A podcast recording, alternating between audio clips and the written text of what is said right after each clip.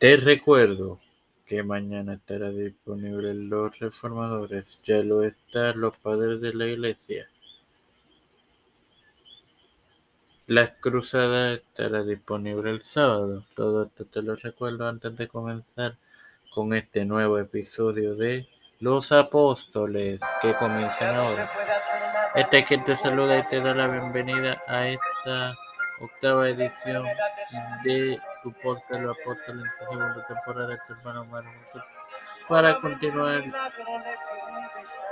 con la serie sobre los apóstoles e iniciar la serie sobre el reemplazo de Judas. Luego de que Judas traicionara a Jesús y se suicidara por la culpa que sentían los apóstoles fueron once. Cuando Jesús fue arrebatado de entre ellos en preparación para la venida del Espíritu Santo que le había prometido, Pedro aconsejó a los hermanos, como podemos leer en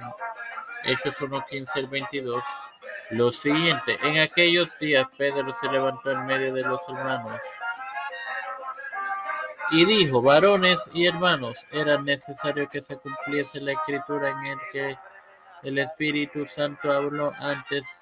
por boca de David acerca de Judas, que fue guía de los que prendieron a Jesús, y era contado con nosotros y tenía parte en este ministerio. Este pues, con el salario de su iniquidad adquirió un campo cayendo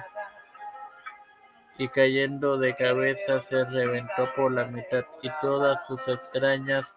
se derramaron y fue notorio a todos los habitantes de Jerusalén de tal manera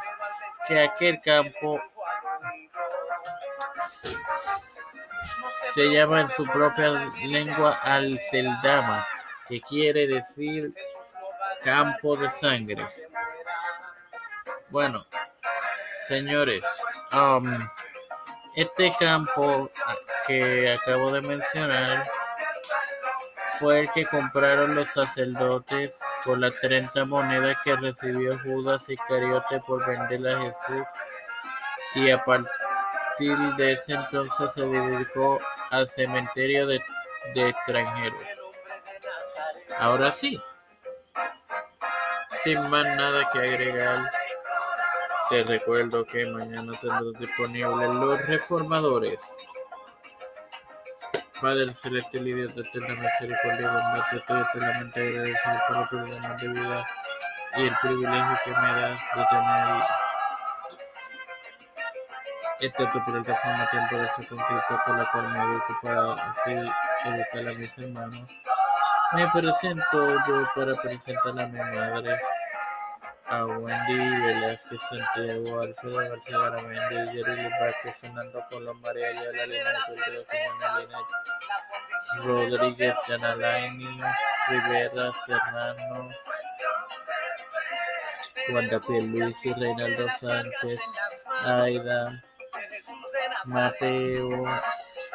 Ramón, pastores Rivera, Félix Rodríguez, Enrique Colón, las familias de